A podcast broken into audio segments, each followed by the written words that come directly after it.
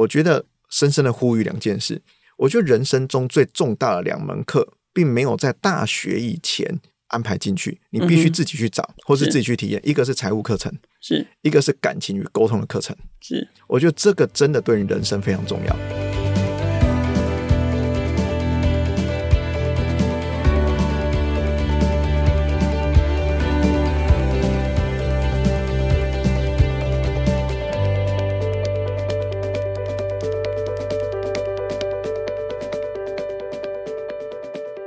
各位创业小聚的听众朋友，尤其是大南方的创业朋友们，欢迎收听由数位时代创业小聚直播，在二零二二年推出的 Podcast 节目《大南方创新生 Meet Sonic South》。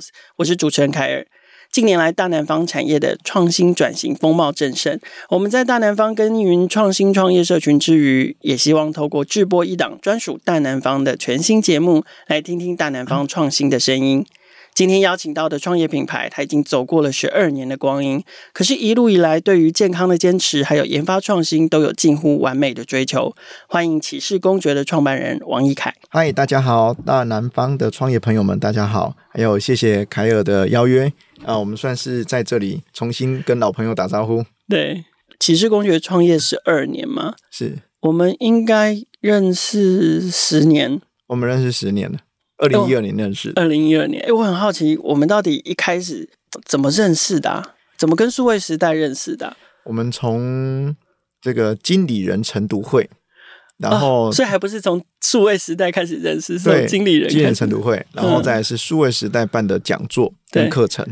那个时候你已经在创业了，然后你就是你自己来参加，还是同事来参加？那时候我们刚好展店到台北，然后呢？呃，我们以往在医之前在医院的时候，就会啊，正常每个月都会看那个经理人月刊，对，啊，看经理人月刊，所以那时候就感觉有很多课程很想去，对，但实在是在南部分身乏术，然后一到台北之后呢，就觉得哎，有一些时间一定得去，去了之后就开始送同事去，我自己也去，嗯。啊，然后后来就渊源就越结越深了。OK，所以因为来因为来参加经理人成都会的活动，跟这个来上数位时代举办的一系列课程，是，因为类似像教育训练的关系，所以就认识了数位时代。是，然后我记得那个时候我要负责的是那个创业小聚年会嘛，是对。然后我最有印象的就是创业小聚年会，呃，易凯除了会带团队来参加之外，更重要的是就是都会在年会外面摆摊，是是，对，然后甚至。还有时候还会赞助我们活动的甜点哦，对。对，哎，那你那你是先来参加创业小区年会，还是先参加 AMA？AMA 先。A M A 先，然后创业小聚年会是应该是一四一五一六那三年，嗯哼，对，OK，所以你是一四年才加入到 A M A A M A 对，所以你看 A M A 真的是不好进，两花了两年才进去，花了两年。对，OK，原来的我们的渊源竟然是从经理人开始。对，但是我觉得当时的你们应该是在来参加我们活动里面少数愿意从南部大老远的来跑来我们我我们的活动的，而且参加者的数量又还蛮大的。对，我想应该是这个原因，就是你们展现出了这个学习性格。特别的强烈，那这个对于某种程度在做知识产业的我们来说，算是一个很特别的存在。就是说，第一个非北部的读者、北部的社群，然后第二个又一次都来 好多人来参加，对，所以据说当时就是被我们社长苏安社长发现到，想说：“哎，这家公司怎么这么特别？”这样团报这件事情不容易，然后还要从南部上来，因为南部上来你们还有额外的。这个交通的成本等等的，不单单只是参加活动的费用而已，然后又不是太大的公司，你知道吗？对对，然后又是一家，对不起哦，讲一句直白一点，就又是又是一家做蛋糕的、做甜点的，怎么会这么想要上这种什么跟数位有关啦、跟管理有关的课程？我觉得这个可能也要我好奇也问一下，一看你你们自己，你自己对于学习这件事情，从当时到现在。你是怎么设定跟看待的？为什么愿意花这样的资源跟这样的时间投入学习这件事？印象深刻的是，那时候在最早的时候，除了看经理人月刊以外，那时候还都很期待以前那个王品每个月不是都会有一个在不同分店办的教育训练嘛。哦，对，那时候在我还在医院工作的时候，就会去参加。那是最期待一件事，是因为王品也不一定排得进去，嗯，但是那时候每个月的经理人月刊的教育训练啊，这些讲座的，应该是说广告吧，对，非常吸引我，是因为那时候我们在医疗产业里面呢、呃，这件事情很重要，但是并不是说像一般的商业团体、商业机构那么的蓬勃。对，或者是有那么多充足的资源。对对，就老实说，我广告要主打，我可能是主打企业客户这种在商业领域的 TA。老实说，我也比较不会打到医院去了。嗯但是那时候创业之后，就开始发现组织结构的问题、嗯，沟通的问题、目标达成的问题。那么你过去在医疗产业不容易看到这些问题是这么大，嗯，为什么呢？因为医疗产业多数是财团法人，对对不对？我们获利很重要，但是不是以获利为第一目的。嗯哼，第二个是一群本来都是学霸的人共事，大家对 KPI 就是有一个好胜心，是你知道吗？荣誉感。但是你到一般产业的时候，你就面临了啊、呃你怎么让大家共同面对一个目标，然后竭尽所能的达成？嗯哼，哦，那这个问题来了，每个人对于一件事的解读是不一样的。那么我那时候看了每一个月经理人月刊的那些广告资讯、讲座资讯，那个心多痒，你知道吗？但是你动弹不得。刚创业的那两年，我被人的事情搞懵了头。对。可是我很好奇，那个时候你也才创业两年，有你你公司组织有庞大跟庞杂到让你这件事情这么烧脑吗？哦，我习惯都会去想下一步是什么，对，所以我都会想到。如果我只要今天，那其实问题还好，就是大家吃吃饭，定个简单的目标，反正这个月到下个月半年内能 OK 了就卖掉多少颗蛋糕就好了。对，但我觉得这下一步不总是如此。那三间店、四间店、五间店之后，这可能问题就大了。嗯哼，所以这个是驱使你不断的学习的这个动力是。刚刚一凯有聊到，就是你一刚开始其实在医院工作，创业之前，然后离开医院，本来是想要准备考试，对，然后就把自己的兴趣，把烘焙这件事情拿出来当做兼差，当做一个生意来试试看，后来变成创业项目。对，OK，从中发现了这个这个健康跟甜点之间无法兼顾的这个市场痛点，你就希望针对这个 niche，把它变成你的创业项目。是我好像从来没有跟你聊过这件事情，就是把兴趣变成创业项目，你凭什么有这个把握，觉得你的兴趣可以变创业项目？现在回头看，我都觉得冒冷汗。当当时坦白说，就非常简单的想法，就是说，我觉得这件事可以做，我们就去试试看。所以是傻劲。对那哎、可可是这个跟你的，你刚刚前面讲到说，你是一个总是在想下一步的人，可是你却决定一个创业题目，却又凭着一股傻劲。那时候我想法是这样，因为你你在整间病房里面所看到的，要么就是饮食，要么就平常生活习惯，对，这些 lifestyle 的部分就是占了五十 percent 以上了。嗯哼，那这问题是每天个 case 就是哇，就这么多都是你只要调整饮食，你只要调整作息，哇，什么什么什么，你就可以比较延长一点嘛，或是不会发生。可是我就觉得，哎，刚开始我刚当创业的时候，我坦白说，我并没有走目前的纯粹土地永续的议题，嗯嗯，我是卖了第一笔生意之后，我才惊觉我怎么会去。我们平时在做卫教的时候，对，跟家家属或病人在卫教的时候，就办社区讲座的时候，讲了说你不要吃什么，诶，我怎么做出这个东西来让人家吃？所以我们其实是有有一些调整，把它关掉，两个月之后重新上我知道。这个历程。嗯哼，那么是因为我觉得早晚大家都得往，不管是热量的控制、糖分控制，或者是像现在的低碳水，事实上我们在二零零六年就开始做，嗯，因为我觉得这个一定是趋势。是，我们是从病理的角度先去解构未来是不是会往这里走，嗯嗯，所以我嗯相信它绝对会发生。哇，可是不知道多久会发生，不知道，那那时候也没想到赛道这个问题，那时候其实就您所说，真的是傻劲。嗯，现在回过头看，跟我当时一起的几乎大多数都不见了，所以我觉得会有一点冒冷汗。嗯如果可以再重来一次，我觉得应该循着阿嘎他们的这个路径还不错，先从孵化器开始，，OK，先把应该要要具备的一些课程能力先培育足够一点。OK，所以推出第一个产品的时候，发现那个跟自己的健康理念是违背的，所以暂时关掉，对，按下暂停键，然后两个月后再重来。对，可是你自己就是十二年，然后你是做到第几年才开始确定说，OK，我这个方向，二零零六年就就讲出低碳水啊，真的是。二零一六年就做出低碳水，二零零六零六年零六年年底开始，哼，只是那时候没有用低碳水这几个，因为那时候别人听不懂，对，多数人听不懂。那时候就只有说低热量，然后那个低糖、无添加，嗯嗯，所以我们算是蛮早第一波就开始做这件事情，对。那么我到什么时候才觉？那应该是说要交代一下，大家说，哎，其实十二年为什么要扯到二零一零六？零六对，二零零六到二零一零这段时间是我创业之后重新又回到医院上班，所以我兼着两三份工作做。我觉得应该没有全职创业，对，没有全职，因为那时候还是有点毛毛的，对，觉得好像不够安全。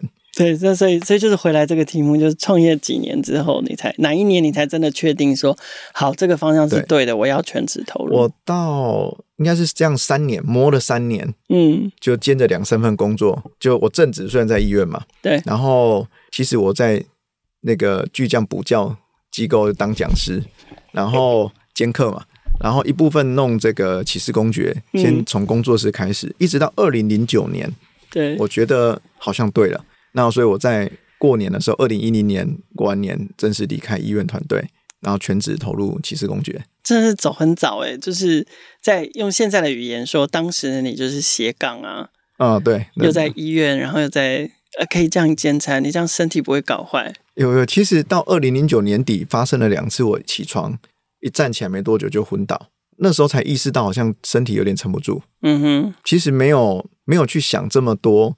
哦，原来身身体是会故障的，在当时的年纪想不到这个。你真的是很对不起自己在医院工作的经历耶。对，那时候永远都是看别人 case，没想到自己会这样。嗯哼，而且当时也还很年轻啊，才三十多岁，就怎么知道这样的忙碌身体就撑不住了？我觉得好像顶多呃睡少一点而已。嗯，但没想到睡少一点，但累积两三年后有这么大的影响，这样。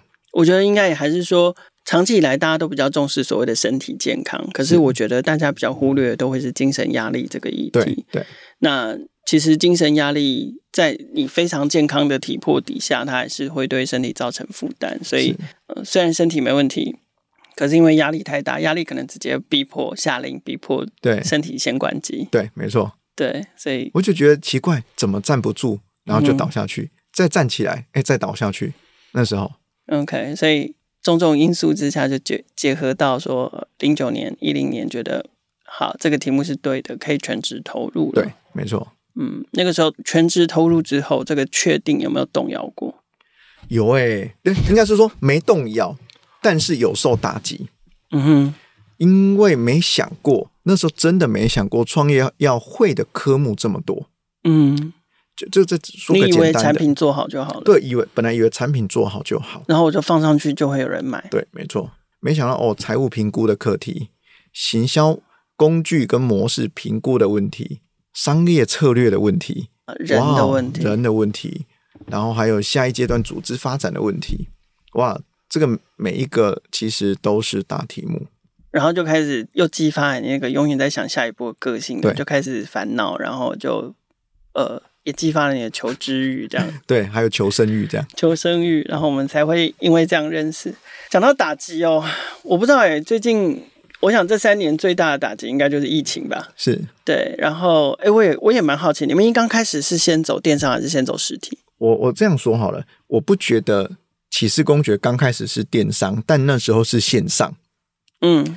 算是线上商店，不是电商商店。对，OK OK。因为我其实没精确一点是这样。对，因为我我觉得我沾了“电商”这两个字，在那时候我会污蔑了电商大神们的名讳。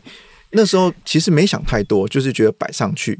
所以我那时候工作室的时期全部都是摆在自己的小小官网、嗯、外拍、露天，就这样。啊，因为你是巨匠老师，所以你就是官网也会自己自己弄，就是请人家写个版之后，剩下都自己来。嗯。那么一直其实一直到二零一零二零一零年，那我们我正式投入的时候，那时候几乎都是在走线下了。嗯，那真的人的事情超乎我想象中的复杂，盘根错节。那么，所以一直到一三的时候，二零一三年我才有空回去打理放在网络上那些那些，我连很多订单该结单我都不晓得。你就每天都是光处理这些事情，生产啊、门市啊，嗯嗯，哇，有的线下的事就把你的时间都占掉了。对，然后到二零一三的时候开始重新拾起啊线上商店，然后再咀嚼如何转成电商。一三年为什么会可以从这个盘根错节的实体门市这些事情上面松绑？客人打电话来，为什么我下单这么久，你们都没有人 出货？所以你没有被松绑啊，你只是把自己切一半，那一半再去忙线上的事情。对，那那那时候就发现说，其实我应该更全面一点。OK，因为我注意到这个门网站的门面要 OK，要漂亮，但是没有想到后续整个循环以及我们的营业量体不应该只有来自于线下。嗯，所以那时候本来线上的呃那些营业贡献其实都是往下降的。为什么？因为我没有人在经营这件事情。OK，所以你回去做线上之后，线上的整个营运啦、跟绩效啦，终于让你们称得上是电商了吗？哦，还没。我们直到，二零二零一八一九以后，我才发现我们逐渐成为具备电商模样的一个品牌。嗯哼，我当然要非常感谢 AMA，因为这里面有两个人让我开始有了这个轮廓，就数位转型。数位对，就是一个是绿藤。的 Harris，一个是以前 UNT 的 Herman 啊，OK。然后，当然我硬要再多说一位的话，就是那时候的 iFit 的名媛，是因为一起在上课的时候，我就发现他们在讲很多东西，我完全是听不懂，听不懂，听不懂的。然后光是数位工具的评估，我还是都听不懂啊！原来是要这样选，是天哪！我上次又投错了，你知道吗？又买错了，又买错东西。对，那么。因为我都觉得，哎，这个人家讲挺有道理的，哎，要不试试看？还好 SaaS 都算便宜，这样。对对对。那么，我觉得这两三位同学带给我的启发，一直包含 Herman 最后有一段时间跟我们做蛮密切的合作。哦，OK。带领我们从组织的结构跟营销的结构，整个去盘点我们自己呃应该要调整的事项。嗯哼。然后，不管从行销、公关、素材。文字等等，整个结构的去盘点、调整完之后，我觉得，呃，当然最后有反映在数字上面，是我们才慢慢成为稍微一点点具备可以沾到这两个字的一个品牌了。那一八一九那个时候，终于让线上商店开始有了这个电商的雏形跟电商的规模，应该某种程度也帮到你们，就是说碰到这个二零年疫情开始冲击。实体门市或实体通路市场的时候，应该也帮助你们把一些些，不管是把冲击稍微降低，或者是把营收赚一点回来。你们在疫情的情况下，实体通路有受到一些什么影响吗？其实实体通路刚开始有受到影响。嗯，我觉得您就您刚刚的那个点，我觉得还有补充一个事情，是我们从二零一八一九很努力的在想通一件事。嗯哼。如何打通 OMO 这件事情？对，就线上线下如何真正串起来，流量池怎么打造？还好我们在二零一九卯足全力在做这件事情。嗯哼，所以二零一零的这个疫情来的时候啊，它大概就打击了那一个月五月份。嗯，到六月份我们就都能够比同期的月份的营收还要再增长，然后同事的薪资。各方面都很增长，原因我们把换个方式经营，比如说啊，假设同事就近的点，我们自己外送，或者是如何把外送的订单转为自己的客人，嗯，然后，或者是如何驱动线上消费之后，呃，过去在门市体验的客人或消费的客人，他如何从那个线上直接买以外，我们还结合一些友好的品牌一起做当时的防疫包。嗯嗯，OK。那么就这一年一连串，一直到今年，我们当然呃，目前都还是保持增长的状态。不过，我们有发现一件事情，是我们不敢说是全部的线下，也不敢说我们是餐饮。如果是以甜品烘焙的角度来讲，线下的消费其实都只有回来到八成而已。对，其实没有全部回，没有回到二零二零年五月以前的水准。嗯哼，剩下的都需要靠。不管是线上，或者是像外送，因为有一大块都在外送这里的呃量在流动，所以在这个 OMO 就是虚实融合的这个架构底下，也就是说，你其实不刻意去分线上或线下嘛，你就你就是希望你提供的通路就是 everywhere，对。然后所谓的 everywhere 就是只要消费者需要的时候，你就有各种不同的通路形式，不管是线上或线下的方式可以满足他嘛。对。那也有可能是线上加线下嘛，或者是从线下回到线上等等的。那在这样的 OMO 策略之下，那是不是？可以这样说吗？就是人潮会不会回到街上这件事情，对你来说就不是你那么担忧？我觉得影响没那么大。相对我们来说，因为因为有前面的布局，当然现在影响没那么大。但我在想的是，下一步会是什么？对啊，呃，我觉得疫情总会衰退的时候，但是一定会在回来的时候，看起来是有个，我觉得得评估这个作战的局势来说。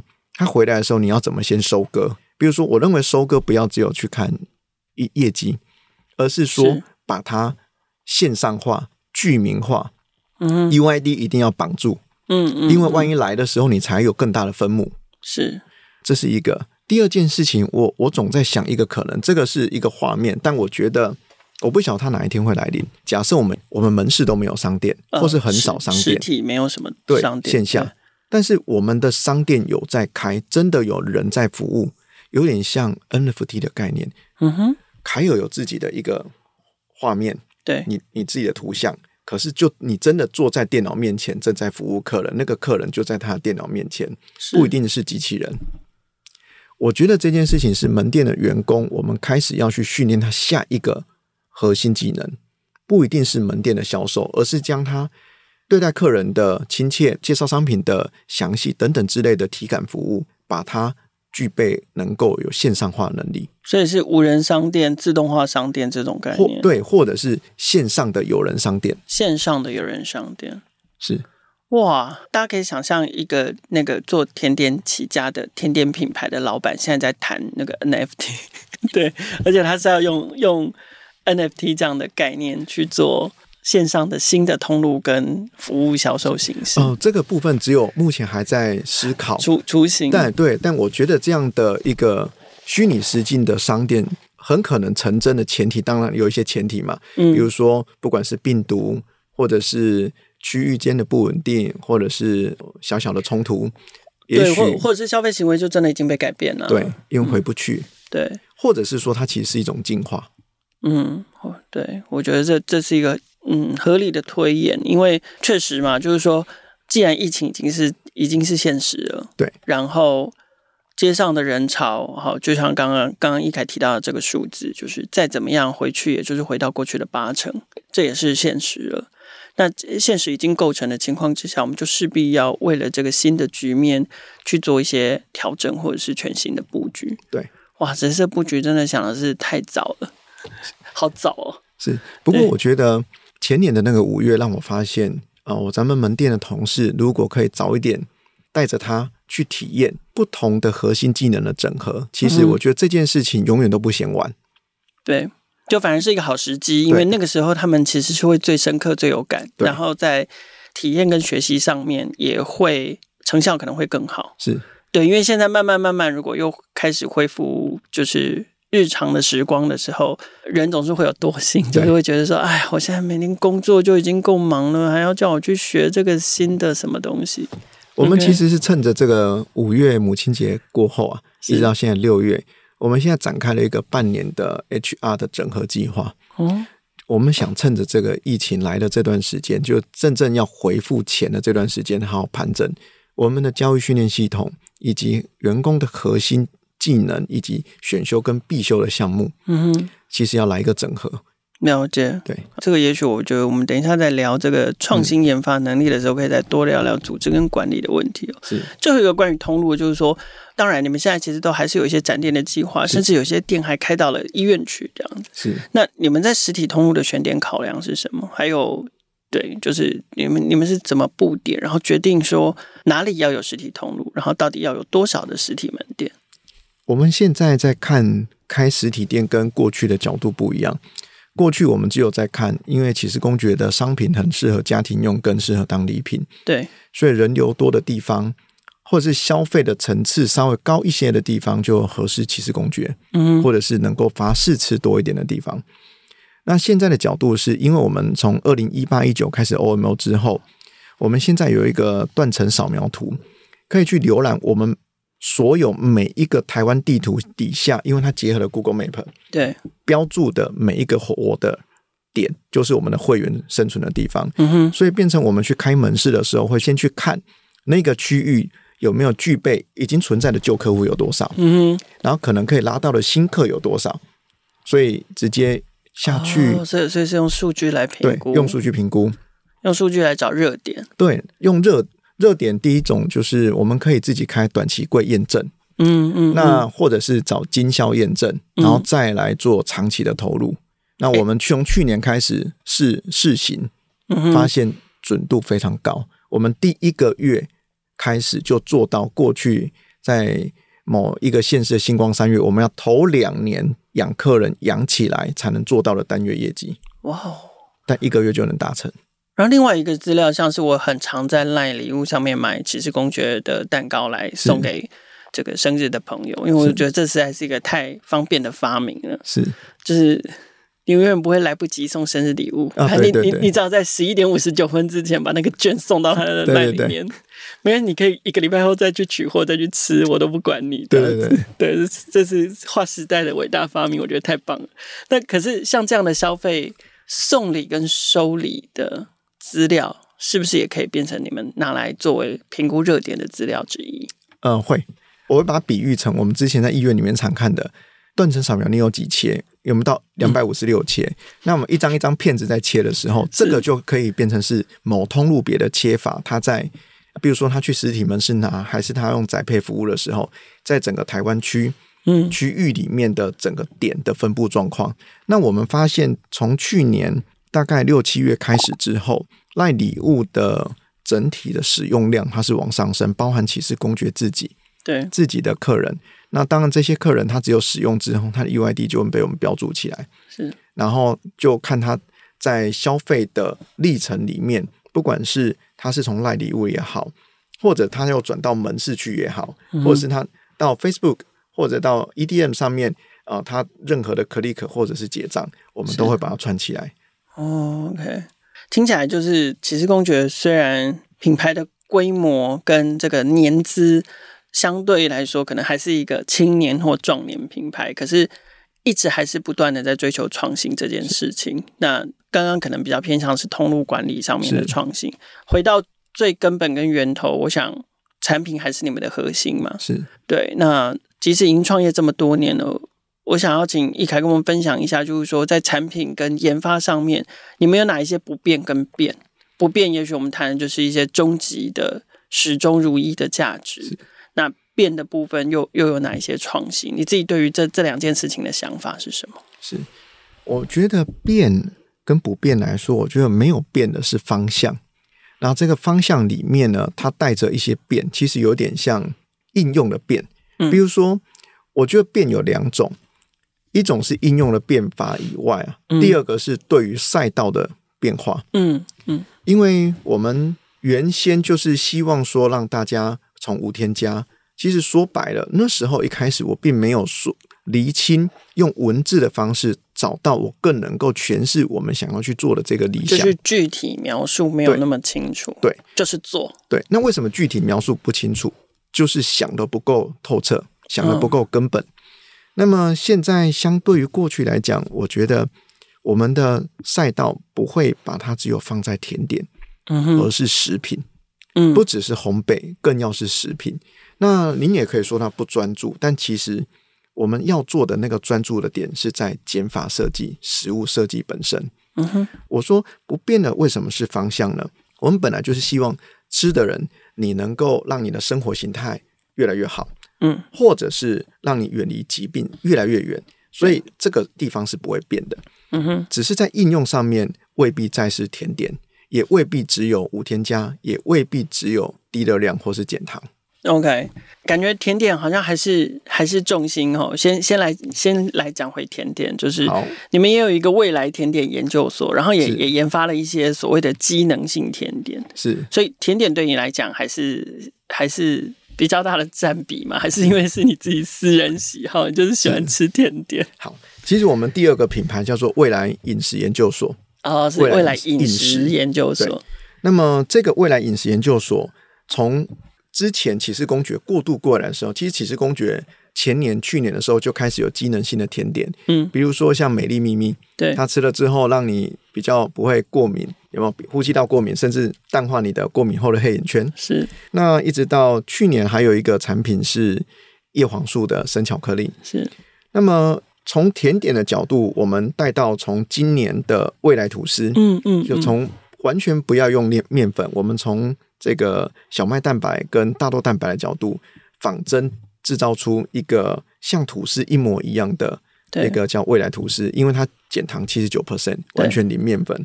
是，那么膳食纤维可以有四颗苹果的量，接近两颗蛋的蛋白质。那时候我们在想，就是说，其实这个是完全拜常来台北出差的好处，因为我觉得不管你去找谁吃吃饭哦，快中午你看到多数人哦，尤其是女生哦，不不不不，我昨天晚上吃太饱，呃，今天。吃片吐司或两颗茶叶蛋，对，然后配拿铁或是黑咖啡，是。那么到下午的时候很奇怪，揪团吃东西的时候他忍不住了，下午茶开始跟着点东西，没错啊。那晚上还有拖，对。但是这这个循环是很很诡异的，因为他早上有时甚至是不敢吃，嗯嗯。那我就在想这件事情是说，从自己的角度来看，曾经我去吃吃到饱的时候。哎说哎，先生抱歉，我们等下两点半要结束。我在两点的时候，我可以拿三轮呢，你知道吗？我已经吃三个小时了。对，可现在没办法，我只能吃二十分钟，挑几块自己要吃。我不知道你是不是也这样了，也差不多。通通常上了年纪都是这样了。那么这时候尴尬了，我就在想，这个是反正胃容量空间就这么大。是啊，先投给他最重要的东西。OK，所以一片吐司里面，我们的第一步是先把它从糖分都去掉，热量降低，然后里面还高纤。高纤、高蛋白，对，那么这就是满足大多数人都会去的需求。是，那我们的第二步是因为它这样的呃食材从日本进来，所以我们的第二步开始来解构里面所需要的成分，嗯哼，以及另外我们生活形态最重要的机能，所以我们第二步开始就要让它平价化，嗯，然后更生活化，像我们最近。刚在日本东京拿到国际发明奖金奖的记忆图示，嗯，我们就希望说，不管是我们的孩子在读书的时候，或是上班族你在工作的时候，你能够有比较高能力的聚焦度，就专注力。对对。然后我在今天的工作里面，我的反应、反射、逻辑判断跟记忆能力能够增长。嗯嗯。所以我们今年就推出了一个叫记忆吐司，是在未来基础的。的未来吐司的这个基础上，嗯啊，另外添加了添加了对机能，呃，石螺子的萃取物啦，或是其他的物质，希望我们可以让我们的工作品质跟求学品质能够或学习品质能够比较好。那当然这是第二步，我们接下来第三、第四步还有一些像睡觉前你肚子饿可以吃，但帮助你深度睡眠哦，或者是你这是个好主意，对，或是我中午的代餐。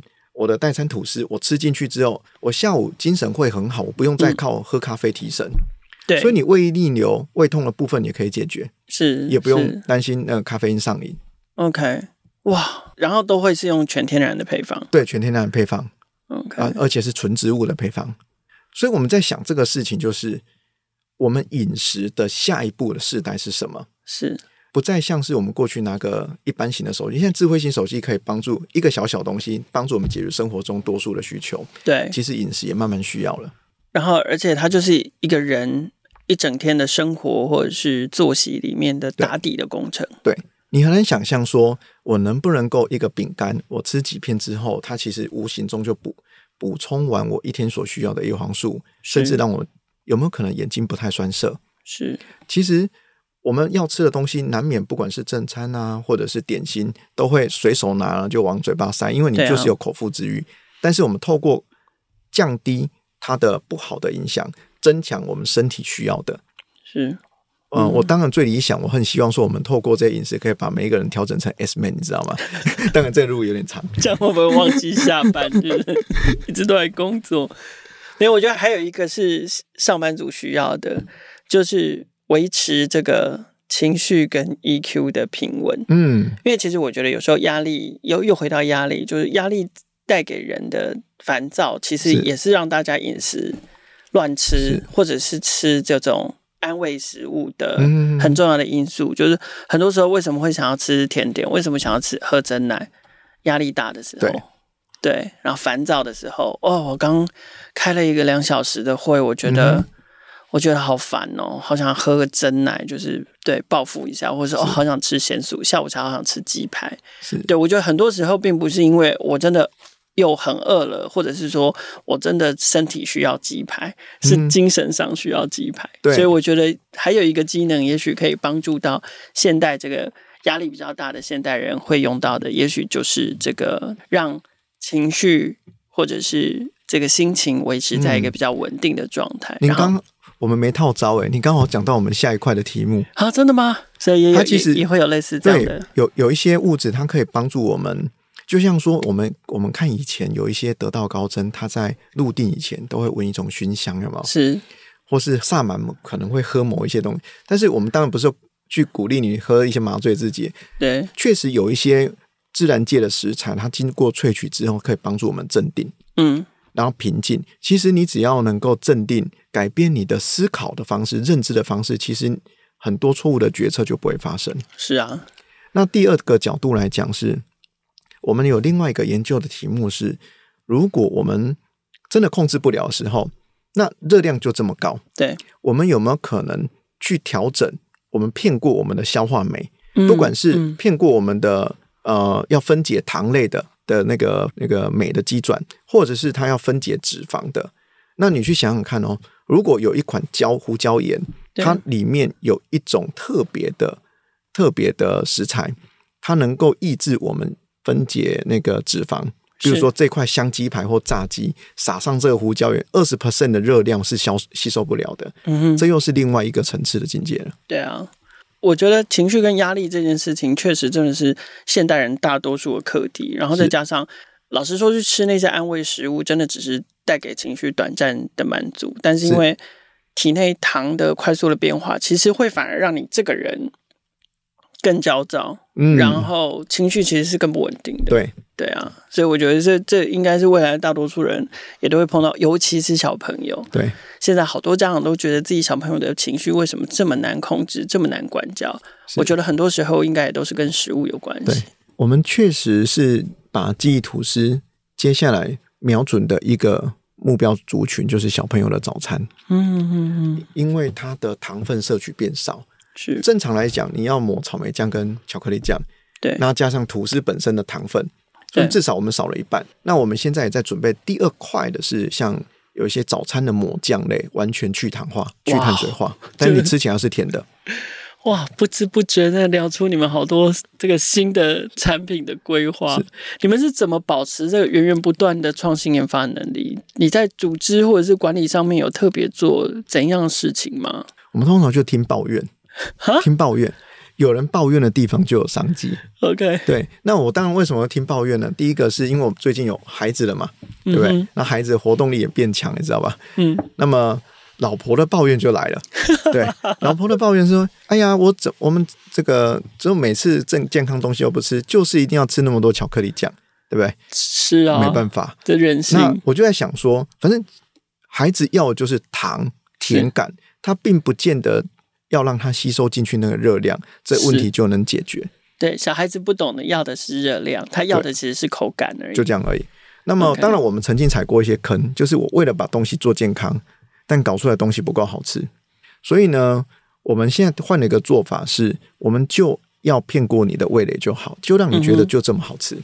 那未来饮食研究所在骑士公爵内部，它是一个组织化的单位吗？还是说它是一个这个追求创新的目标跟概念？会是后者，追求目标。因为我觉得应该说，我分两个阶段来提。目前以甜点这个赛道来说，不是不好，也不是不行，但是我觉得在台湾的一个现象来说，它是跟着节庆的淡旺季需求非常明显不同来跑。嗯哼，那么我觉得，如果在台湾目前的法规制度以及我们的生活形态，其实它不容易让同事有一个一个更好的发展。所以我们希望说可以把概念引进之后，我们直接做甜点的下一个阶段，嗯哼，以及让我们这个核心技能可以来服务甜点以外的赛道，就是整个食品业。我觉得其实从你们的产品跟呃，包含官网啊，然后你们做的一些部落格的内容，其实都看得出来，你们在既有的产品之外，都希望附加给它更多的价值跟意义。比如说，你们会有些东西会谈美感，然后甚至在母亲节的这一块的时候，我知道你们也做了一些跟教育有关的事情。那都是希望说，在产品以外多跟大家聊聊产品以外的价值。那刚刚一凯一直谈到新的赛道。我其实也留意到，就是说启示公爵的愿景现在叫做成为影响每一个人的自然永续食品品牌。首先，第一个它是食品，是它不是只是甜点。对。然后第二个，在可能过去我们诉求的这个健康的概念之外，现在谈了自然跟永续。那当然，二零二二年大家应该都听到非常多不同的产业、不同规模的公司。甚至是产官学界都在谈永续，那我也想听听看，就是骑士公爵对于永续这件事情，对于绿色产业，对于友善农业这件事情，你们想要做到什么事？是过去来说，骑士公爵在甜点的这个赛道里头啊，我们走纯粹土地永续这几个议题。那随着这几年的做法，以及对于未来饮食研究所上面的涉猎。我们接下来会专注在三个目标上面。第一个是旧的，就是健康与福祉，也就是说，透过食物的设计，透过人类的消化以及各方面所需求的营养，我们如何达到创造健康跟福祉这件事情。对。第二件事情，我很想做，但我应该做得到了，叫消除饥饿。是。它并不是用在我们台湾大多数人的身上。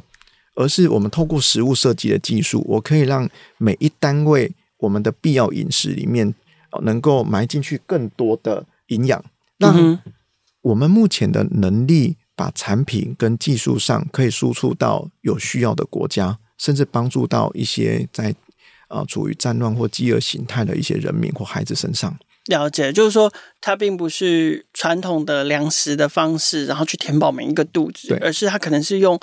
比较少量，但是有更高的营养价值，跟更高的这个效率，对，去帮助真的处在饥饿处境底下的人。对我其实，在思考这个议题的时候，虽然它是从健康与福祉而来，可是我有一部分是来自于我们 AMA 有一位同学简少年，是他跟我聊过一个贫穷经济学的一个课题。嗯哼，他其实打开了我另外一块脑洞。国师真的是涉猎的很广啊。是啊，他跟我聊聊了印度。印度那个那块地方，通常他对于不管是疫苗，或者是他得购买的消费品这件事情，为什么他最后我们就是看他你为什么做的总是不明智的决定，然后让自己的身体状况居然越往下走，然后最后可以地多档，你知道吗？对，他选择是地多档。当然，我我们讲这只是其中一个案例，它不是全部代表全部的印度人民都这样。只是我们在想这个课题是，他跟我聊到一个叫 AP，一个是 MP。就是我血量不够的时候，你不要再跟我谈什么精神力哦。是，对，是我就是每天就光活下去，我就没办法。所以我觉得最快的一个方式是，就直接给好吃的东西、适当的东西，然后量不用占的太大，我们就能满足那些孩童或家庭必要的营养，或者是就能维持生命力。对，先把这件事先顾好。对。那么，以未来饮食研究所目前整合的一些资源，其实相对。我们觉得我们应该有办法做到这件事。是那第三块其实叫气候行动，在旧的启示公爵原本的甜点赛道里面，有一块核心项目就是乳酪蛋糕。是曾经我们很希望是我们要呃往这个乳酪蛋糕第一品牌迈进，但我相信现在应该是了。是，可是在这个角度来讲，我更希望一件事情是我们还是可以吃乳酪蛋糕，但我希望如果在科技没有更好的改变或创新以前，如果畜牧业都还是最大的碳排的一个制造者，对我定下的目标是在二零二八年的时候，带领骑士公爵离开牛奶所产生或畜牧业所产生的制造出来的乳酪这个产品品相，嗯哼，就是我们全面不用畜牧业所制造出来的产品。那你的原料从哪里来？我们从豆子来。所以我们现在才开始准备了有关于豆子项目的乳酪的啊，不管是啊相关的产品或者原料的研发。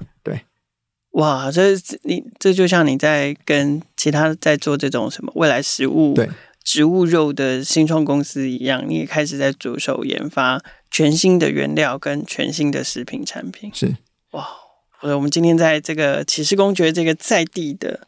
台湾品牌身上看见了很多关于食物的大未来跟新世界哦，应该非常值得我们期待。来到我们今天节目最后一段，来到了这个大南方创新生特别有的段落，就是创业快问快答。今天要邀请骑士公爵的创办人王一凯来跟我们进行创业快问快答，来跟我们聊聊他创业过程中一些最重要的感受跟经历。首先，第一题，我想要问一凯的是，创业过程中你最感到自信跟成就的事。我觉得这里面呢，我觉得最自信跟成就的事情是伙伴。那其实我有两个很重要伙伴。第一个伙伴当然是看到我们团队里面的伙伴的成长跟自我反思所带来的回馈，这是让我最感到有成就感的事。第二个也是伙伴的带来的自信跟成就感，是我在 AMA 里面遇到的同学。是每当我觉得好像脑袋卡关需要被电击的时候。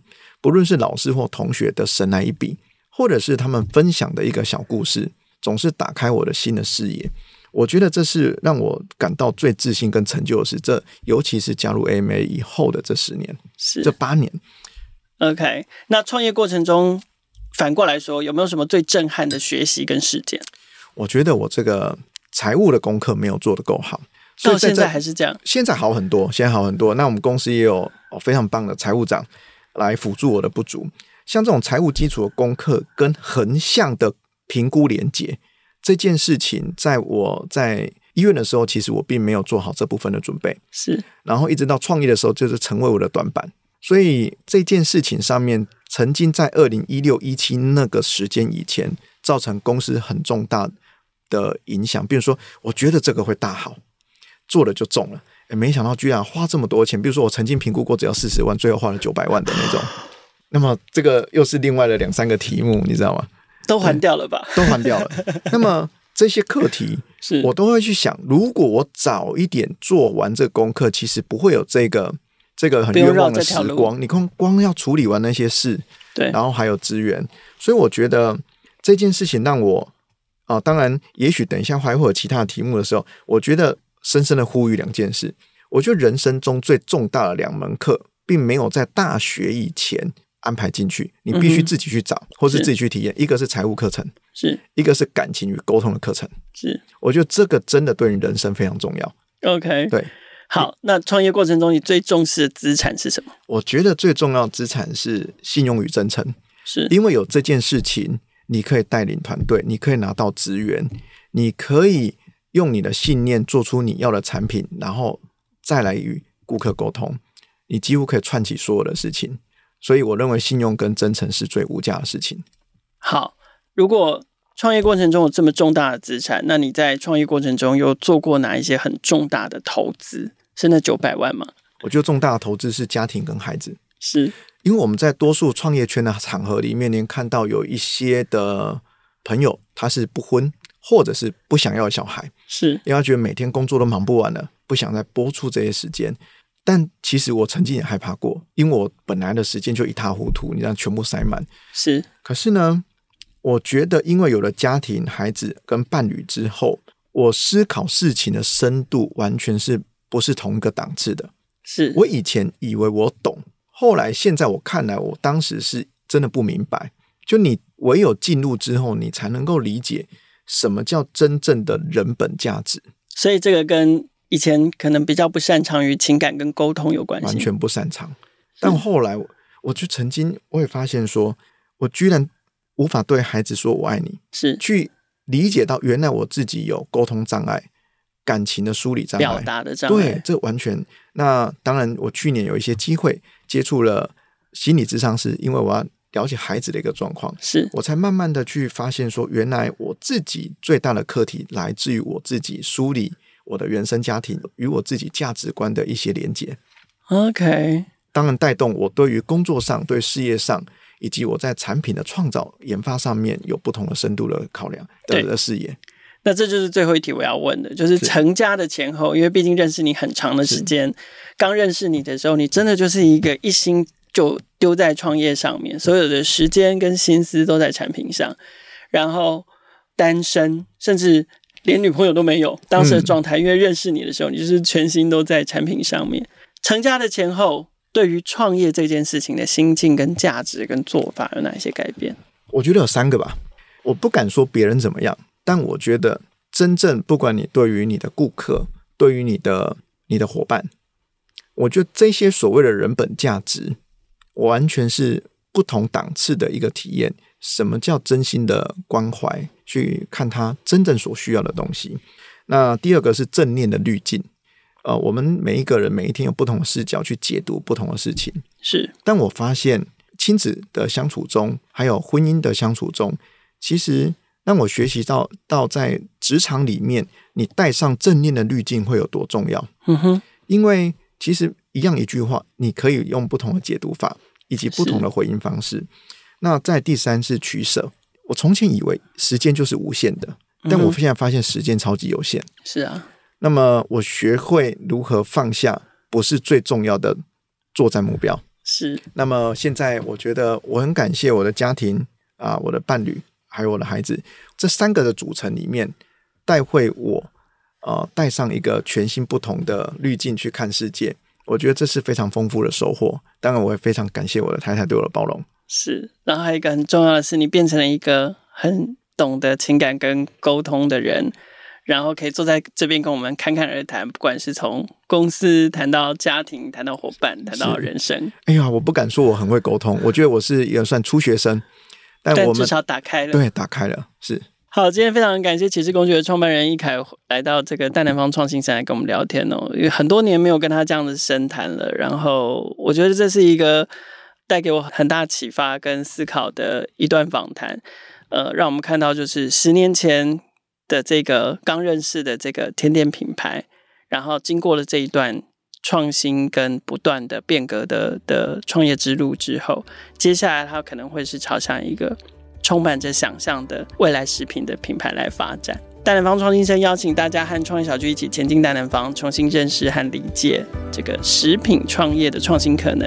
Meet Sonic Sauce，大南方创新生每周五更新放送，带来专属大南方的创意点、创业人还有创新事。